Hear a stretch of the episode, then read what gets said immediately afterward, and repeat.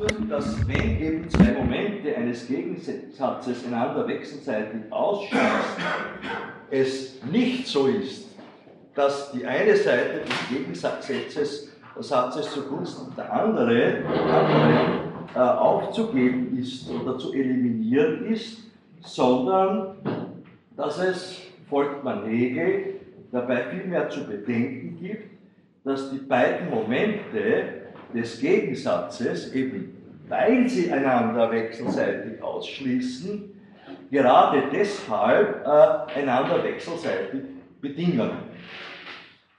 Und daher äh, ist äh, bei Hegel auch die äh, sozusagen dialektisch-logisch äh, gefasste Rede immer wieder von der Einheit und vom Widerstreit der Gegensätze.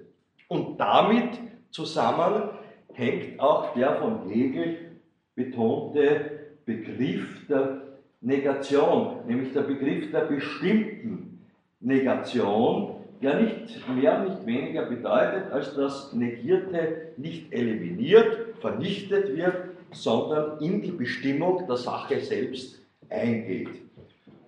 Ich bringe Ihnen dazu einen kurzen äh, Zitatausschnitt aus der äh, Phänomenologie des Geistes. Äh, also ich äh, verwende hier die Hegel Surkamp Ausgabe äh, auf Seite 74. Da sagt Hegel folgendes.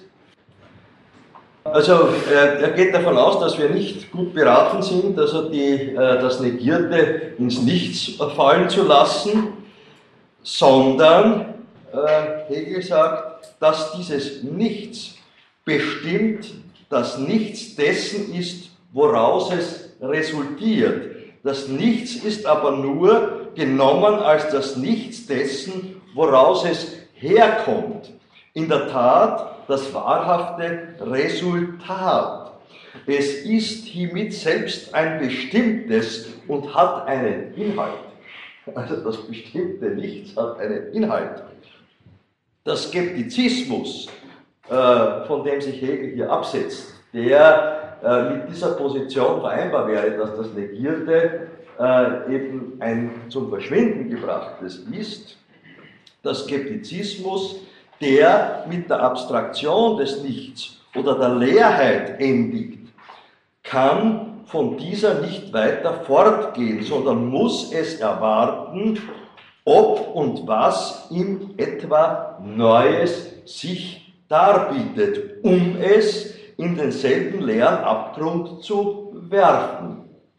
Indem dagegen das Resultat, wie es in Wahrheit ist, aufgefasst wird als bestimmte Negation, so ist damit unmittelbar eine neue Form entsprungen und in der Negation der Übergang gemacht, wodurch sich der Fortgang durch die vollständige Reihe der Gestalten von selbst ergibt. Also die Negation bedeutet immer sozusagen äh, den Indikator gewissermaßen für äh, einen Übergang von einer Stufe, namentlich des Geistes, zur nächsten Bestimmungsstufe. Und Dialektik bedeutet im Sinne von Hegel eben die Bewegung des Geistes im äh, äh, Widerstreit der Gegensatzsätze, so dass äh, Heraklit, also dass Hegel in seiner Logik auch betont, dass es äh, keinen Satz des Heraklit äh, gäbe, den er nicht in seine eigene Konzeption übernommen hätte.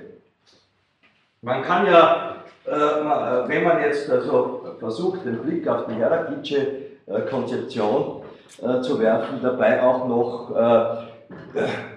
zu überlegen geben, aber das ist sozusagen ein, ein philosophiegeschichtliches Thema oder ein Thema auch des Anfangs der westlich-europäischen Philosophiegeschichte, dass dieser ja auch nicht sozusagen aus der Unmittelbarkeit eines irgendwie entsprungen ist. Wir sollten dabei bedenken, dass die äh, ersten westlich äh, äh, europäischen Philosophen, so auch Heraklit, ja nicht mehr bloß Philosophen waren, sondern eigentlich auch Universalwissenschaftler, also Mathematiker, Physiker, aber auch äh, Handel- und Gewerbetreibende. Und auf diesem Weg äh, äh, lässt sich äh, äh, nach heutiger Erkenntnis der philosophiegeschichtlichen Anfänge im westlich-europäischen Raum erkennen, dass es hier äh, dass dem Kontakte äh, mit außereuropäischen Kulturen, namentlich auch der ägyptischen, vorausgegangen waren und den damit auch verknüpften Mythologien schöpfungsgeschichtlicher Natur oder weltanfänglicher äh, Natur. Ne? Bei den alten Ägyptern gab es ja äh, äh, den äh, Mythos oder die Geschichte äh, des äh, Erdgottes, auf dem Rücken liegenden Erdgottes Geber. Die alten Ägypter haben sich gefragt, wie wird die Welt, in der wir leben, sozusagen zusammengehalten. Ne? Wie schaut die, Geschichte äh, äh, global betrachtet gewissermaßen aus, was kann man da für Aussagen machen. Und äh, ihre Überlegung war die, dass, dass, es, also dass hier sich die Himmelsgöttin Nut ne, über den auf dem Rücken liegenden Erdgott Geb über das energetische Prinzip Schuh sozusagen äh, in Bewegung, also auf und ab bewege. Ne? Gut, man kann sich jeder Tag denken, welche sozusagen sinnliche Vorstellung sich vielleicht da auch eingelagert haben mag, ne? aber Mythen hat es sozusagen zum Unterschied von den reinen Abstraktionen der Philosophie, ne? sind doch auf sinnliche Anschaulichkeit zum Teil angewiesen. Ne? Kurzum gesagt, äh, äh, äh, hier lässt sich bereits die Bewegung im Widerstreit der Gegensätze erkennen. Nicht? Äh, Geb und Nut schließen ja einander wechselseitig aus, aber gleichzeitig bedingen sie einander wechselseitig und aus dieser sich bedingenden Ausschließlichkeit äh, erfolgt für die Ägypter, nicht, der über das energetische Schuhprinzip äh, äh, verlaufende äh, sehr bewegungsreiche Widerstreit der Gegensätze. Wir haben alle Ursache anzunehmen, äh, dass Heraklit seinerseits auch davon Kenntnis erhalten hat.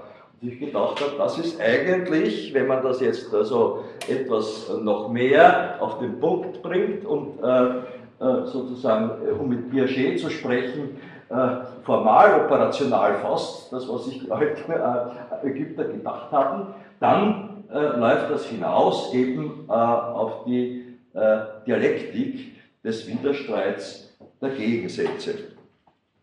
Äh, ich bringe Ihnen noch eine, ein Zitat aus äh, der Hegelischen Phänomenologie des Geistes in meiner Ausgabe auf der Seite 31. Da sagt Hegel, äh, ja, und dass diese, diese Ursprünge äh, der westlich-europäischen Philosophie haben auch zu tun, äh, das schicke ich noch voraus, äh, mit den Werten der Philosophie als Allgemeinwissenschaft, die gekoppelt ist mit dem Werden sozusagen des Geistes für Hegel. Und Hegel verbucht diesen Gedanken auch als Grundgedanken der Konzeption seiner Phänomenologie des Geistes, er sagt hier, das Werden der Wissenschaft oder des Wissens ist es, was die Phänomenologie des Geistes darstellt. Das Wissen, wie es zuerst ist, oder der unmittelbare Geist ist das geistlose, zunächst einmal sinnliche Bewusstsein. Und von dem müssen wir äh, einmal müssen wir uns anschauen, was damit wird. Ja? Also was Hegel macht, ist, dass, dass er diese sinnlich anschauliche Implikation, wie sie sich noch äh, in der voreuropäischen äh, äh, Geistesgeschichte äh, findet, äh, einmal fokussiert und einmal sich überlegt in der Phänomenologie des Geistes, was ist ja, wenn, wenn wir die reine sinnliche Unmittelbarkeit äh, einmal fokussieren. Ne? Wir werden uns das dann bei Gelegenheit noch, auch noch näher anschauen. also, und wir werden sehen, dass sich diese reine Unmittelbarkeit nicht halten lässt, sondern dass das reine Hier und Jetzt äh, äh, in sich bereits eine Bewegung äh, wirkt äh, mit äh, einem gewissermaßen bewegungshaft, geschichtlich sich verändernden Charakter. Und das ist der, Gedanke der Phänomenologie des Geistes, an, wo angesetzt wird bei Hegel. Man könnte dem auch das kantische Diktum sozusagen unterstellen, dass äh, Anschauungen ohne Begriffe blind sind und Begriffe äh, ohne sinnlich anschaubare Inhalte leer sind. Also dieser Gedanke Kants findet sich äh, bei Hegel durchaus aufgehoben, aufbewahrt, aber äh, äh dynamisiert, in eine dynamische Bewegungsfassung äh, gebracht nämlich in eine dialektische Bewegungsfassung, weil bei Hegel äh, Hegel methodisch so vorgeht, dass er, und das betont er auch, äh, die Methode, die er hier einsetzt im philosophischen äh, Denken, dass die Methode nichts anderes ist, wie Hegel betont, als der Gang äh, der Sache selbst. Die Methode ist nichts anderes als äh, der Modus der Selbstbewegung der Sache selbst, wobei die Sache selbst äh, in seiner übergreifenden Gesamtheit mit Sein zu signifizieren wäre. Also die Methode ist, in der Methode geht es um den Gang des Seins, Seins selbst oder um die Selbstbewegung des Seins, können wir auch sagen.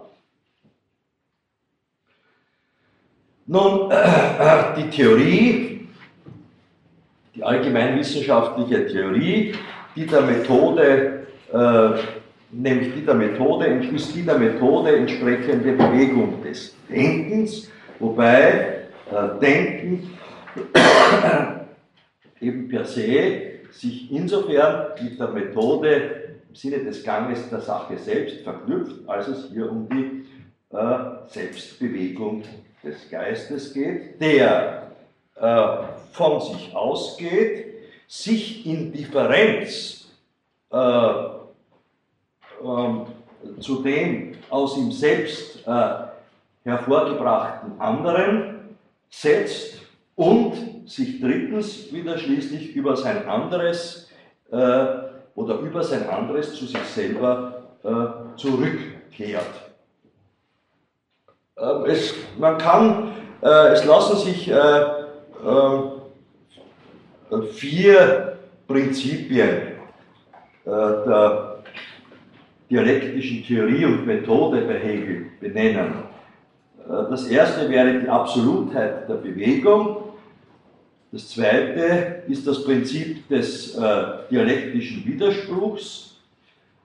Und äh, äh, das dritte Prinzip äh, wäre das äh, der bestimmten Negation, die sich mit dem dialektischen Widerspruch verknüpft.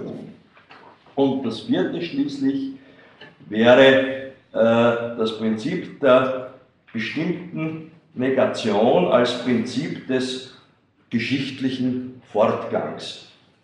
Ich möchte das ein bisschen äh, äh, mehr ausführen, ja, was ich jetzt angedeutet habe. Also zunächst einmal das äh, erste Prinzip der dialektischen Theorie und Methode bei Hegel, Hegel ist das Prinzip äh, der absoluten Bewegung. Äh, wir finden ja auch durchaus aufgenommen in diesen Gedanken äh, die Theorie des unbewegten Bewegers, ich habe darauf Bezug genommen, des Aristoteles. Das äh, Bewegungsprinzip selber bewegt sich nicht, ne? aber es wird in der Bewegung als Prinzip beibehalten und dieses Prozessierende der Bewegung, dieses Fließende, auch diesen Gedanken finden wir bereits äh, bei äh, Heraklit und vor allem auch schon bei Thales. Bei Thales äh, ist es ja so, dass äh, das allgemeine zugrunde liegende Prinzip für ihn das Wasser, also das Fließende ist, so würde ich das auch äh, übersetzen. Ne? Und letztendlich greift Hegel diesen Gedanken auf und bei ihm resultiert daraus äh, die Geschichte, das Fließende und die Geschichte des Geistes. Das zweite äh, Prinzip, das heißt in Wirklichkeit sind das alles Momente eines in sich differenzierten Prinzips, so kann man das auch fassen. Auch fassen. Das zweite äh, Prinzipienmoment ist eben das des äh, dialektischen Widerspruchs, das heißt die absolute Bewegung des äh, geschichtlichen Bewegungsprozesses versteht Hegel als übergreifende Einheit von Gegensätzen, die die Energie gewissermaßen für die prozessuale äh, Entwicklungsdynamik liefern. Und auch diesen Gedanken finden wir ja bereits bei Heraklit, im Sinne der Einheit und des Widerstreits der Gegensätze.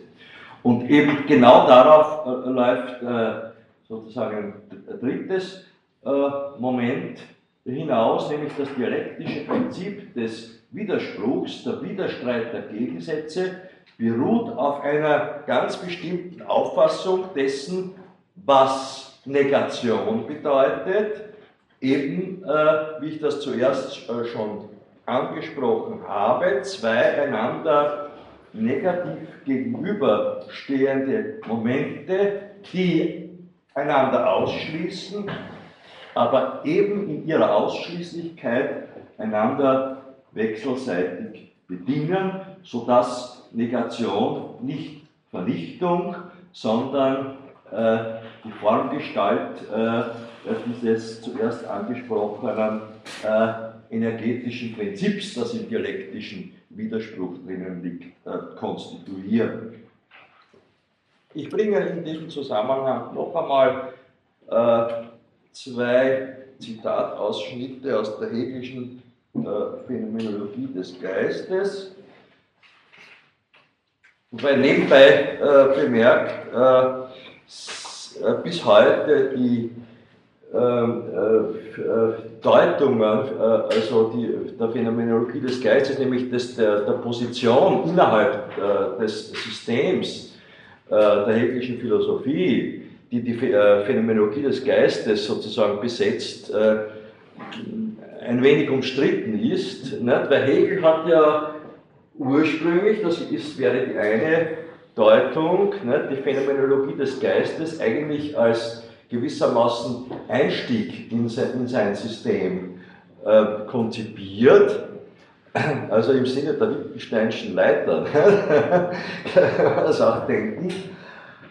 Aber auf der anderen Seite, und das sieht man auch in der Enzyklopädie der philosophischen Wissenschaften, äh, ist es ja so, dass Hegel äh, sein System so konzipiert hat, dass nichts außen vor sein kann und somit auch nicht die Phänomenologie des Geistes. Das heißt, die muss auch irgendwie verortbar sein als Bestand seines Systems. Ne?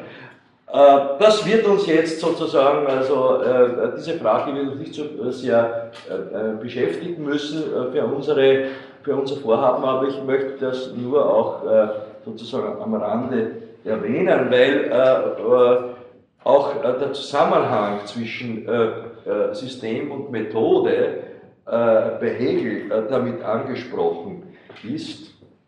Und das hat ja später Marx auf der einen Seite äh, auch gewissermaßen als, als Aristoteliker nicht, und Hegelianer im ersten Schritt, Hegel ja äh, äh gelobt, vor allem in seinen Frühschriften, nicht, für äh, äh seine Methode, nämlich die dialektische Methode, mit der er vorgegangen ist, äh, die sich, die Marx also bis in seine Überlegungen zur politischen Ökonomie im Kapital geführt hat. Nicht? Bekanntlich äh, schließen einander äh, der Gebrauchswert und der Tauschwert einer Ware wechselseitig aus, nicht? aber gleichzeitig bedingen sie einander wechselseitig. Nicht? Waren, die keinen Gebrauchswert haben, lassen sich schlecht, schlechter eignen sich schlecht für Tauschgeschäfte. Andererseits nicht, muss sich jemand, der Waren sozusagen äh, zum Tausch anbietet, des Gebrauchswertes selber entschlagen. Nicht? Also der äh, Schuhfabrikant kann nicht also all seine Schuhe selber anziehen, nicht? das geht nicht. Und nicht, also sagt Max, der lohnabhängige Produzent, der sie äh, selber arbeitet, erzeugt. Nicht? Ja, aber gleichzeitig hat Marx äh, äh, die, äh, den Systemgedanken bei Hegel äh, gewissermaßen in gewisser Weise als halt äh, konservativ, reaktionär äh, von sich gewiesen. Ne? Das System bei Hegel hat, das ist ein Problem, weil dieser Typ sozusagen der Systembildung verführt dazu, stets eben äh, zur, zur, zur Beibehaltung und Aufbewahrung ne, also von, von Systemen in, in einer in zwar in sich dynamischen, aber letztendlich also äh, unveränderbaren Fassung. Ne, äh, und wenn der Geist des Kapitalismus nicht, sozusagen zu sich selber kommt, nicht, ist er am Ende wieder am Anfang und die Geschichte äh, geht wieder von vorne los, nicht, was ja auch gegenwärtig äh, äh, so manche konservative Historiker und Politiktheoretiker wie, Theoretiker wie Francis Fukuyama nicht, seinerzeit vor etwa zehn Jahren zum Diktum des Endes der Geschichte geführt hat. Nicht? Und das war äh, wie wir alle wissen, ja Marx nicht recht. Nicht? Heute kein Ende der Geschichte, sondern eine Fortsetzung derselben in einer anderen Perspektivrichtung. Nicht? Ja, äh, äh, und in dieser Spannung sozusagen stehen wir jetzt also bei Hegel zwischen Methode und System. Ja, und wie ist das jetzt bei Hegel mit der ganzheitlichen Betrachtung letztendlich zum System führt. Die setzt natürlich an äh, bei dem, was auch aus der bestimmten äh, Negation folgt. Und da äh, äh versucht uns Hegel Folgendes äh, äh, zu erklären, obwohl hier sozusagen gewissermaßen der Keimgedanke, also metaphorisch allerdings nur ins Spiel gebracht wird mit dem Begriff der Knospe, äh, ist hier der Begriff der Aufhebung äh, äh, in, ins Auge zu bringen, nämlich mit dem Begriff, aus dem Begriff der bestimmten Negation, ja, nämlich das, dass das, was negiert wird, nicht vernichtet wird, folgt auch äh, letztendlich der Begriff der Negation der Negation. Was bedeutet das? Ne?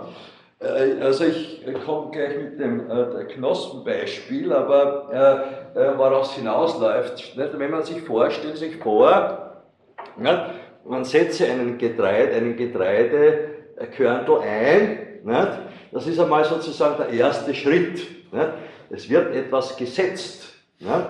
Und wenn wir das Ding fleißig gießen, dann kommt also ein, ein, ein, ein grüner Keim heraus oder ein, ein, ein, ein grünes Pflänzchenartiges. Und Hegel äh, würde jetzt sagen, dieser grüne Keim ist äh, die Negation des äh, eingesetzten Getreidekörnels. Weil Leute, schaut einmal nach, glaubt es nach, ob ihr es noch findet. Ihr werdet es nicht mehr äh, finden. Aber ihr werdet auch nicht nichts finden. Ihr werdet ein sozusagen fädig verwurzeltes äh, Dinghaftes unter der Erde finden. Das heißt, der Keim hat das Getreidekörnchen sozusagen negiert, aber er hat es nicht vernichtet. Ne? Aber damit endet nicht der Prozess, äh, sondern letztendlich erfolgt dem Ganzen eine weitere Negation, denn wenn so dann die Getreideähre sich bildet, ne, am Ende des Prozesses, dann haben wir äh, die Negation des Keims des Grünen vor uns, der wiederum auch nicht vernichtet worden ist. Aber diese Negation ist bereits die Negation einer Negation. Äh, und aus der Negation, einer Negation, äh, folgt, äh, so überlegt Hegel, eine grundlegende qualitative, Differenz. Wir müssen auch immer in der Spannung oder in der Relation von Quantität und Qualität in diesem Fall denken, wo nämlich der ursprünglich, das ursprünglich ein, eingesetzte Getreidekorn uns jetzt in der Gestalt einer Getreideähre begegnet. Nicht? Und darum äh, tun wir uns das ja auch äh, äh, notwendigerweise landwirtschaftlich an, weil sonst würde ja äh, das Einsetzen von Saatgut keinen Sinn machen. Nicht? Äh, also das wäre sozusagen aus dem Begriff der bestimmten Negation bei Hegel äh, folgt eine, die Steigerung eines Qualitätsniveaus. Nicht? Und äh, ja, man kann jetzt diese Frage in unterschiedlichsten Richtungen denken, sowohl gesamtevolutionär vom Einzeller, ne, also bis äh, zu uns selber hin, ne, aber man kann natürlich dem Ganzen auch sozusagen eine makrosoziologische, gesellschaftliche äh, Dimension verleihen und überlegen, ne, äh, äh, äh, was wäre sozusagen für, für welche Form von Gesellschaft wäre sozusagen die heutige, die wir kennen, entweder, der, entweder sozusagen das Korn, ne, das eingesetzte, ne, oder, oder der Keim. Ne, ließe sich sozusagen eine bestimmte Negation von hier ausgehend denken, die äh, eine Qualitätsveränderung in Sicht brächte. Ne? Äh, also äh, das wären sozusagen äh, gesellschaftlich-politische Überlegungen, auch die aus diesem Gedanken Hegels folgen könnte. Das sage ich mal vorsichtig. Ja, also hier Hegel sagt das hier so, die Knospe verschwindet im Hervorbrechen der Blüte und man könnte sagen, dass jene von dieser widerlegt wird. Ebenso wird durch die Frucht die Blüte für ein falsches Dasein der Pflanze erklärt und als ihre Wahrheit tritt jene an die Stelle von dieser. Die, diese Formen, sagt Hegel, unterscheiden sich nicht nur, sondern verdrängen sich auch als unverträglich miteinander. Aber ihre flüssige Natur macht sie zugleich zu Momenten der organischen Einheit, worin sie sich nicht nur nicht widerstreiten, sondern eins so notwendig als das andere ist. Und diese gleiche Notwendigkeit macht erst das Leben des Ganzen aus. Ja, und etwas später, auf Seite 73 dann, da sagt Hegel dann noch Folgendes, da bringe ich auch noch einen Zitatausschnitt. Die Vollständigkeit der Formen äh, und jetzt geht er über von der Metapher sozusagen zum Werden des Bewusstseins und des Geistes, ja? im Sinne dieser äh, äh, Konzeption der Negation und Negation der Negation. Die Vollständigkeit der Formen des nicht realen Bewusstseins wird sich durch die Notwendigkeit des Fortgangs und Zusammenhanges selbst ergeben. Um dies begreiflich zu machen, kann im Allgemeinen zum Voraus bemerkt werden, dass die Darstellung des nicht wahrhaften Bewusstseins in seiner Unwahrheit nicht eine bloß negative Bewegung ist. Ja, also das Unwahre ist nicht eine bloß negative äh, Bewegung. Eine solche einseitige Ansicht, sagt Hegel, hat das natürliche Bewusstsein überhaupt von ihr und ein Wissen, welches diese Einseitigkeit zu seinem Wesen macht, ist eine der Gestalten des unvollendeten Bewusstseins, welche in den Verlauf äh, des Weges selber fällt und darin sich darbieten wird. Sie ist nämlich der Skeptizismus, also mit dem, auf den schlägt Hegel wieder los, ne, der in dem Resultate nur immer das reine Nichts sieht und davon abstrahiert, dass dieses Nichts bestimmt äh, das Nichts dessen ist, woraus es resultiert. Das Nichts ist aber nur genommen als das Nichts dessen, woraus es herkommt, in der Tat das wahrhafte Resultat. Es ist hiermit selbst ein bestimmtes und hat einen Inhalt. Der Skeptizismus, der mit der Abstraktion des Nichts oder der Leerheit endigt, kann von dieser nicht weiter fortgehen, sondern muss es erwarten, ob und was in etwa Neues sich darbietet, um es in denselben leeren Abgrund zu werfen, in dem dagegen das Resultat, wie es in Wahrheit ist, aufgefasst wird als bestimmte Negation, so ist damit unmittelbar eine neue Form entsprungen und in der Negation der Übergang gemacht, wodurch sich der Fortgang durch die vollständige Reihe der Gestalten von selbst ergibt. Ich habe also diese Wiederholung jetzt bewusst eingeführt, weil die, die Lesart, man muss sich erst einstimmen auf die, die Lesart nicht, also des, des hegelischen Textes, war bekanntlich nach Deleuze äh, Schrift, Differenz und Wiederholung, nicht, äh, bringt eine Wiederholung nie das identisch äh, selbige äh, zum Vorschein, sondern eben eine Differenzierung. Nicht? ja, darum habe ich sozusagen diese, dieses Zitat auf Seite 74, äh, 75 noch einmal äh, äh, kurz gebracht. Ja, bitte. Bei Plessner ist das ja das äh, Werden der Beharrung und. Ja, ja, genau. Dieser Gedanke steckt hier dann bei Plessner, wir werden auf ihn ja noch zu sprechen kommen, im Rahmen dieser Vorlesung auch drinnen. Also seine Theorie der Organisation des Lebendigen ist durchaus so, auch sozusagen äh, hegelisch gedacht. Ne? Ja, also die, äh, äh das Prinzip der bestimmten Negation äh, äh, äh, bedeutet also das Prinzip des äh, geschichtlichen, historischen Fortgangs im Rahmen des Erkenntnisprozesses selber und die Methode als dialektische Methode stellt ab auf die Selbstbewegung des Begriffs die wiederum im Sinne dessen, dass die Methode der Gang der Sache selbst ist, mit der Selbstbewegung des Inhaltes äh, zusammenfällt. Und daher betont Hegel, dass die Methode äh, der Gang der Sache äh, selbst ist. Und jetzt blende ich in die hegelische Logik einmal hinein auf Seite 49.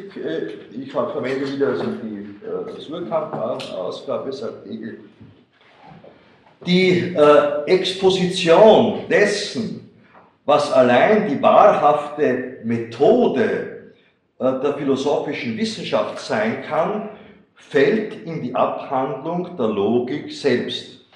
Äh, denn die Methode ist das Bewusstsein über die Form der inneren Selbstbewegung ihres Inhalts.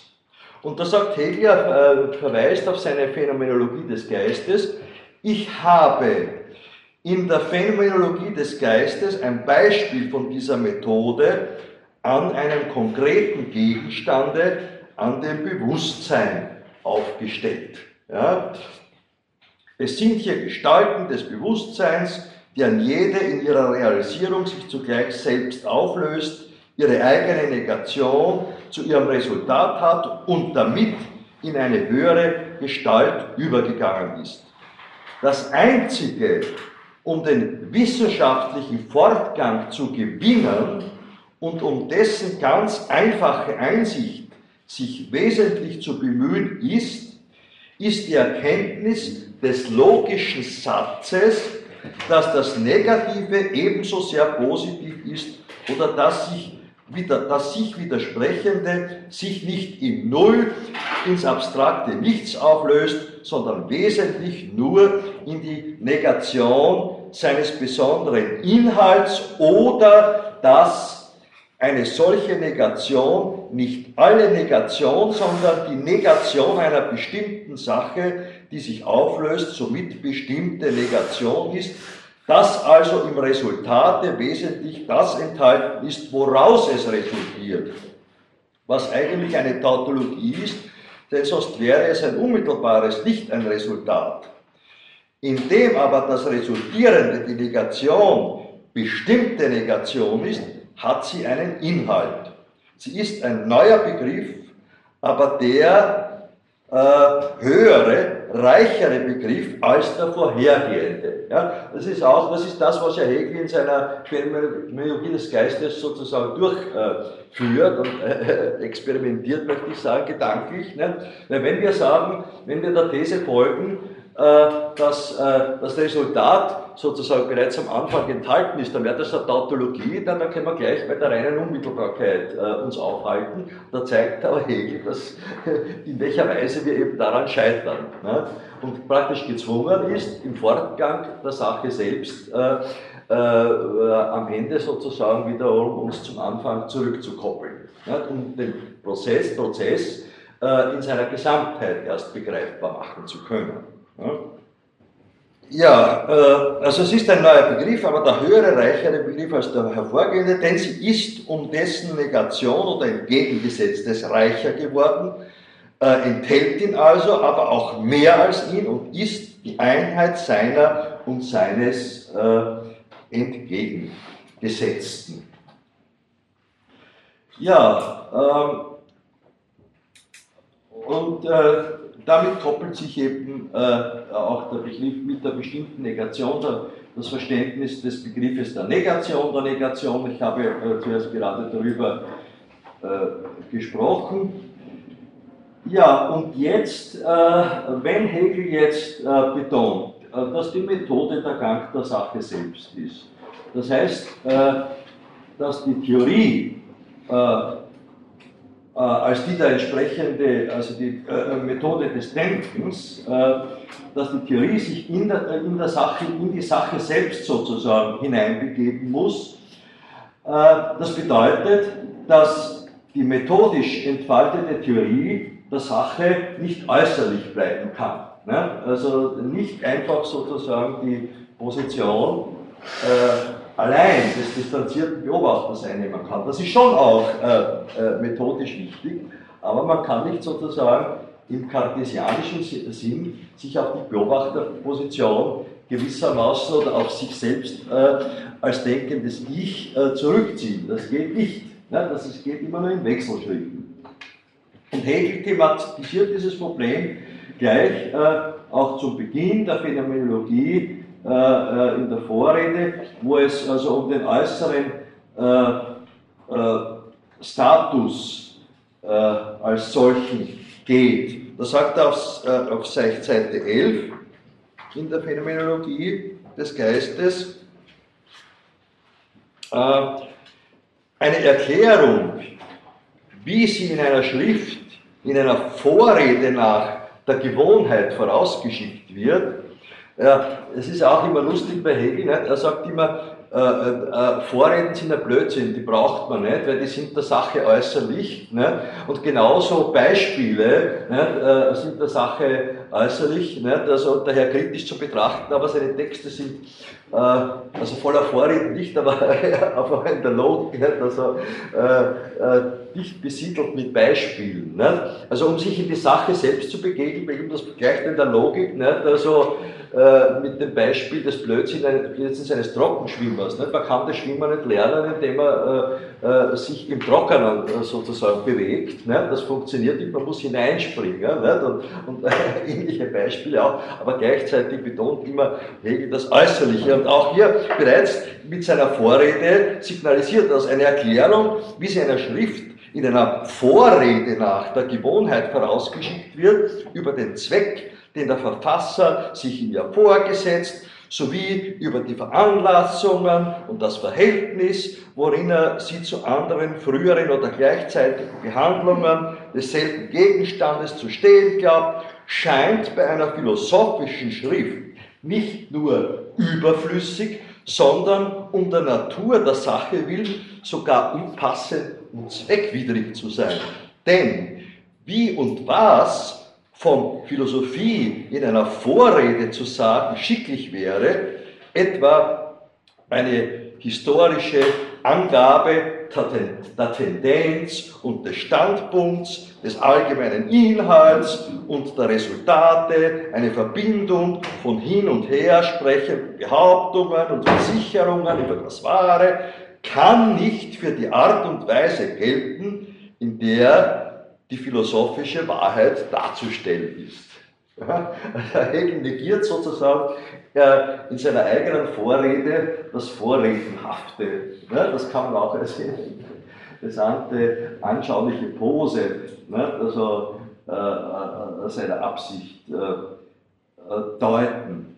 Aber natürlich hat die Sache Konsequenzen. Denn, worum geht es hier, Hegel? Nämlich zu zeigen, dass man einfach sich der Sache nicht äußerlich nähern kann. Und eine Vorrede ist äußerlich. Wenn man sagt, da gibt es die Meinung von dem und von dem äh, und, äh, und so weiter, und ich habe über dieses und jenes geschrieben, das ist äußerlich. So geht das nicht. Aber äh, was daraus resultiert eine Frage, nämlich wenn man äh, zum Gang der Sache selbst nicht durch eine der Sache äußerliche Vorannahme oder Vorrede ne, kommt, äh, ja, wie kommt man dann überhaupt zum Anfangen? Ne? Äh, man muss nämlich, äh, so scheint es zu sein, immer schon dort sein, wo man erst hinkommen will. Das heißt, und das betont ja auch Hegel, das Resultat muss bereits im Anfang enthalten sein. Aber was heißt das? Denn wenn dem so ist, dann braucht man ja erst gar nicht anzufangen. Äh, und äh, das ist genau das Problem, bei dem Hegel am Anfang äh, seiner Logik steht. Und das möchte ich Ihnen heute noch, bevor ich schließe, erörtern, wie hier die Sache ausschaut.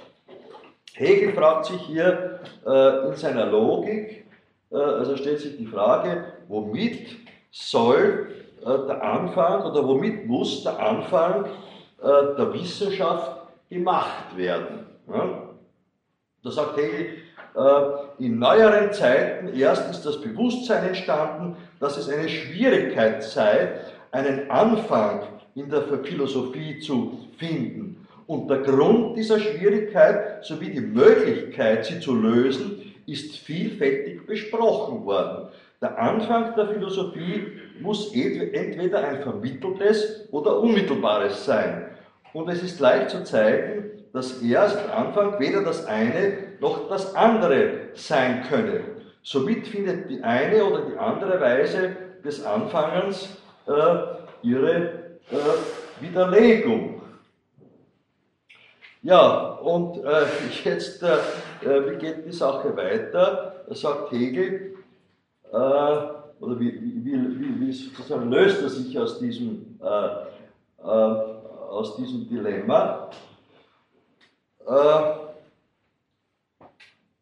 er sagt also äh, folgendes, äh,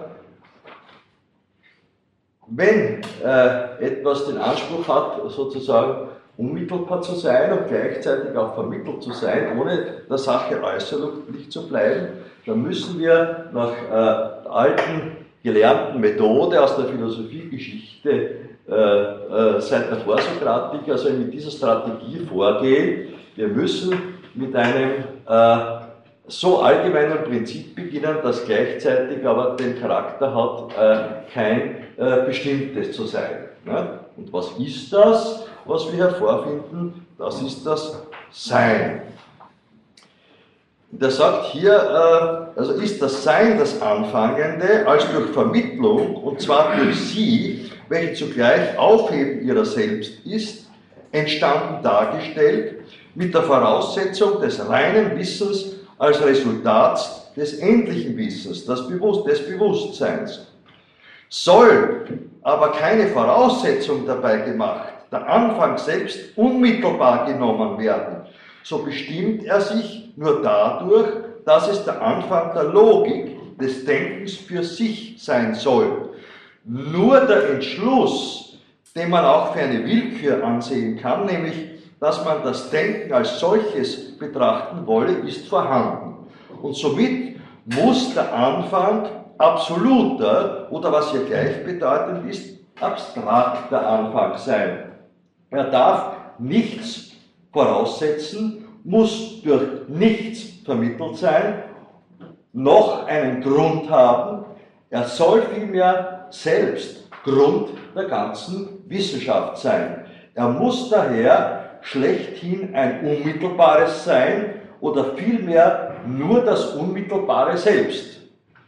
Ja, aber wie geht das? Weil damit hat er ja in der Phänomenologie auch angefangen. Ne? Aber jetzt äh, wird äh, sozusagen äh, die Sache ein bisschen weiter gedreht. Jetzt fangen wir nicht an mit der Unmittelbarkeit äh, äh, des Bewusstseins auf der Ebene der sinnlichen Gewissheit, sondern jetzt fangen wir an mit der Unmittelbarkeit des Denkens. Und er sagt, wie er sich nicht gegen anderes eine Bestimmung haben kann, wie er nicht gegen anderes eine Bestimmung haben kann, so kann er auch keine in sich, keinen Inhalt enthalten, denn dergleichen wäre Unterscheidung und Bezeichnung von verschiedenem aufeinander, somit eine Vermittlung. Ja, jetzt könnte man natürlich sagen, na gut, also wenn man nichts, äh, nichts Bestimmten anfangen möchte, das haben wir schon mal gehabt. Äh, schauen wir doch zu, zu Descartes. Nicht? Das denkende reine Ich ist auch kein bestimmtes. Nicht? Aber äh, äh, Hegel verlangt sozusagen einen Anfang, wo äh, äh das reine denkende Ich enthalten ist und gleichzeitig auch das Gegenüberliegende desselben, ohne dass äh, dieses Gegenüberliegende aber schon bestimmt wäre. Und wie löst er das Problem? Ganz einfach, der Anfang ist also das reine Sein, sagt Hegel. Er beginnt mit dem reinen Sein und äh, unterstellt diesem, dass das reine Sein sozusagen alles äh, enthält. Der Anfang, der Anfang ist der im Resultat äh, ähm, durch äh, den universellen Gang der Sache selbst äh, dazu führt, dass letztendlich dass der Geist sozusagen als das zutage tritt, was er ist. Ja, und äh, es äh, zeigt sich ja auch, wie dann dieser äh, herakitische Gedanke und dialektische Gedanke des äh, Widerstreits der Gegensätze äh, sich hier von Anfang an theoretisch und methodisch offenbart. Hätte gesagt, gut, wir fangen jetzt an mit dem äh, reinen Sein. Äh, wir können nichts Bestimmtes vorgeben. Nichts Bestimmtes vorgeben, Fragezeichen, da haben wir ja nichts Bestimmtes. Na klar, wir haben nichts. Ja? Wir stehen am Anfang sozusagen vor dem Reichsten, was wir überhaupt haben können, aber das ist gleichzeitig ein Nichts. Ja? Und äh, in dieser Spannung, äh, wenn wir so überlegen, äh, dieser Spannung des Denkens zwischen Sein und Nichts, haben wir bereits zwischen dem Sein und dem Nichts eine Bewegung, nämlich eine Denkbewegung. Wir befinden uns also äh, mitten im Werden. Und genau darum geht es bei Hegel im Sinne des methodischen Ganges der Sache selbst. Ja, ich werde dann das nächste Mal äh, äh, noch äh, äh, äh, einige Blicke, vor allem auch auf die Phänomenologie des Geistes, äh, mit Blick auf den Menschenbegriff bei Hegel der, der durchaus auch im Sinne eines äh, gut aristotelisch gefassten, gefassten äh, gesellschaftlichen Individuums äh, verstehbar gemacht äh, werden kann. Ja, aber für heute möchte ich äh, mal meine Ausführungen äh, beenden und fragen, ob Ihrer Seite Fragen aufgetaucht sind. Bitte. ist in dieser Beziehung Kurt Gödel ein Begriff in der Philosophie? Das, bitte, was? Kurt Gödel. Ja, ja. Der den Unvollständigkeitsbeweis ja. Mathema auf mathematischem Feld erbracht ja. hat, also der sozusagen über das Sein in die Abstrakt, völlig in die Abstraktion hinausgetragen ja. hat und hier einen Beweis geliefert hat, dass eben äh, sozusagen äh, äh, jeder Anfang einer, einer induktiven Beweisführung nicht mehr beweisbar ist.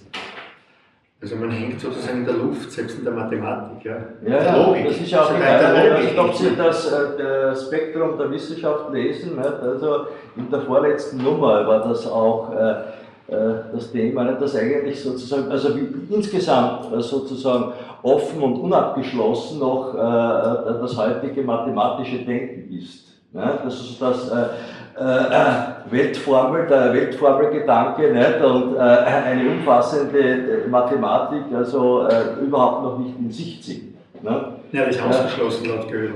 Ne? Das ist laut Gödel eben ausgeschlossen. Ja, ja, ja, ja aber das ist eine lange Zeit, ne? das, der Gedanke, äh, man versucht ihn zu umschiffen und zu leugnen, ne? aber offensichtlich geht das nicht. Das heißt, ja, äh, äh, das heißt aber, nicht, dass die, die also Methode äh, im täglichen Sinn als ganze Sache selbst nicht, äh, sozusagen äh, immer offen ist, was natürlich dem Systemgedanken widerspricht. Nicht? Und das ist auch genau der, der, der Widerspruch, der Hegel vielleicht ungelöste Widerspruch zwischen Methode und System. Ne? Hegel versucht sich dann noch so zu behelfen, dass er sagt, ja, mein System funktioniert als Kreis von Kreisen. Nicht? Man springt, man steigt ein sozusagen in einen Kreis, sei es auf der Ebene der, der, der Subjekt, der, des subjektiven Geistes oder des objektiven Geistes oder, äh, und dann äh, äh stößt, äh, äh, äh, arbeitet man sich zum nächsten fort nicht? und kommt am Ende wieder am Anfang zurück. Nicht? Aber das wäre hier die Frage, also, nicht, also im, im Gödelschen Sinne müssten wir wahrscheinlich, wir wahrscheinlich sozusagen die Kreisbewegung eher spiralisch anlegen? Äh, äh, äh, um diese Offenheit äh, des äh, Systems äh, tatsächlich gewährleisten zu können. Ja? Nein, im Gödelschen, im Gödelschen Sinne meint er damit, dass, dass es ohne eine Annahme, also ja. ohne eine Voraussetzung nicht gilt, ja, ja. nicht geht. Und die Annahme selbst in der Mathematik sozusagen gefordert wird, die aber nicht mehr logisch begründbar ist. Das ist der. Ja, der, der ja also bezogen als Voraussetzungsproblem jetzt. Ja. Voraussetzungsproblem, ja, ja, richtig. Ja, ja, das, äh, bei Hegel hat sich auch herumgeschlagen, also mit der Dialektik zwischen Setzen und Voraussetzen. Ne? Äh, auch wenn wir voraussetzungslos vorgehen, ne? also, äh, würde Hegel jetzt also am Beginn der Logik argumentieren, haben wir trotzdem das Sein gesetzt. Ne? Und da wäre dann weiter zu fragen, wie kommen wir jetzt zur Setzung des Seins? Ne? Ja, indem wir äh, gedacht, äh, in unserem Denken, ne? also uns überlegt haben, dass wir äh, äh, keine äh, Voraussetzung, keine bestimmte Voraussetzung setzen wollen. Ne? Aber dieser Gedanke, Gedanke, keine bestimmte Voraussetzung setzen zu wollen, ne? beinhaltet auch schon wiederum sozusagen ein bestimmtes, das ja nach Hegel im Sinne der bestimmten Argumentation in den Gang der Sache selbst aufgehoben wird und so weiter und so fort. Ne? Also das wäre nicht, also ich meine, dieses Voraussetzungsproblem, also die Spannung zwischen Setzen und Voraussetzen steckt hier sicherlich drinnen und das gehört sozusagen zu den ungelösten äh, Problemen auch der, äh, der hegelischen Logik im Grunde genommen. Ja?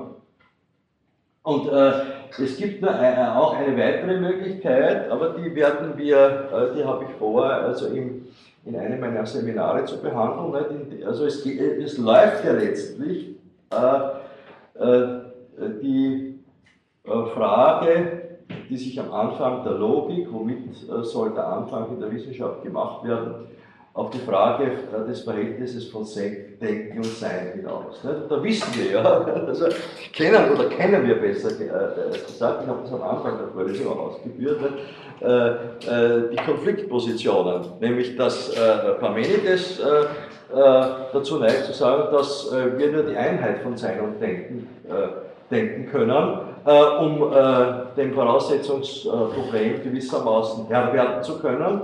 Das Sein äh, mit Denken identifizierbar ist und Heraklit meint, nein, wir kommen nur so raus, indem wir Sein selbst in Bewegung denken und uns auch in Bewegung denken. denken.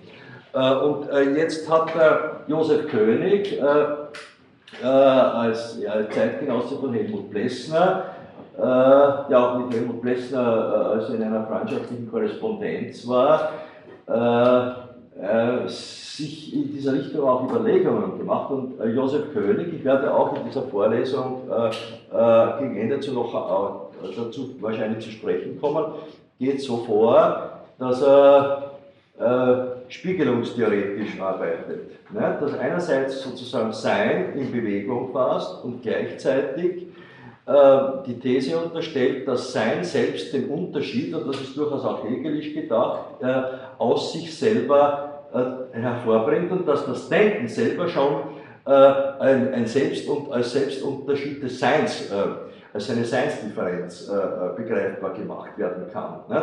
Er arbeitet mit der Metapher des Spiegels, äh, nämlich er sagt also, das Denken äh, funktioniert wie ein Spiegel. Es, äh, also ein Spiegel, wodurch erhält, erhält ein Spiegel äh, seine Funktion, indem er das wiedergibt, was er spiegelt. Ne? es geht nicht um die Materialität des Spiegels, um das materielle Substrat, sondern es geht um seine inhaltliche Bestimmung. Und ein Spiegel der sozusagen äh, nichts, äh, das was ihm außen vor ist, spiegelt, ist äh, äh nichts. Nicht? Der hat keine Funktion. Nicht? Äh, der Spiegel wird erst zum Spiegel, das Denken könnte man sagen, wird erst zum Denken, indem es Sein äh, spiegelt. Nicht? Also das, ich werde das dann ein bisschen näher ausführen, das wäre sozusagen die Strategie von Josef König, nicht? die vielleicht auch äh, ein wenig über das äh, heglische Dilemma zwischen System und Methode, ne, das hier besteht, hinausweisen könnte. Ne? Aber ist das nicht schon das Spiel, das Spieldilemma oder das Spielproblem schon angelegt beim Zivilieren durch die Wahrnehmung und die, die Vorstellung? Also die Vorstellung ist etwas Voraussetzungsloses, unter Anführungszeichen, ja. oder etwas Vererbtes, etwas Übernommenes, aus dem Prozess sich äh, äh sozusagen abfilterndes und, und die Wahrnehmung etwas Aktuelles. Und dass hier das Aktuelle mit, mit, mit der Voraussetzung, der Vorstellung, ja. ja eine, also diese zumindest diesen Zerrspiegel mal gibt. Ja, der dann in Prozessen kann, die wir auch in dieser Spannung von Anschauung und Begriff aufhalten und gleichzeitig also die Frage stellen und Kant versuchte sie zu beantworten mit seiner A priori-Theorie, nicht woher wir die Kategorie, nämlich das Denkens beziehen. Nicht? Weil Kant der Auffassung ist und Hegel stimmt dem auch, dem auch zu, die reine sinnliche Unmittelbarkeit nicht, äh, äh, ist äh, blind, die ist nicht zu haben gewissermaßen. Ne? Aber gleichzeitig können wir nie völlig äh, also, äh, zwischen Anschauung und Begriff trennen. Ne? Das, ist, das ist schon klar. Aber sie ne? sind auch nie identisch. Ja. ja. Ne? Also, Natürlich. Äh, und äh, die Frage ist, wenn wir jetzt sozusagen, äh, und das wäre der Anspruch sowohl Hegels als auch von Josef König, wenn wir hergehen und also diese Spannung, Differenzspannung von Anschauung, Schauung und Begriff sozusagen in Bewegung bringen. Was passiert dann? Würde ich sagen. Ja, aber darüber ließe sich auch noch vieles äh, sozusagen abarbeiten. Ne? Also die Zeit der Diplomarbeiten ist vorbei, auf der Ebene es nicht mehr, nicht? es geht sozusagen auf anderen Ebenen des Studienabschlusses, nicht? sich zum Beispiel solchen Themen zu widmen. Ja, sind doch weitere Fragen im Raum anwesend, klarerweise. Gut, dann darf ich für heute schließen und setze nächste Woche weiter.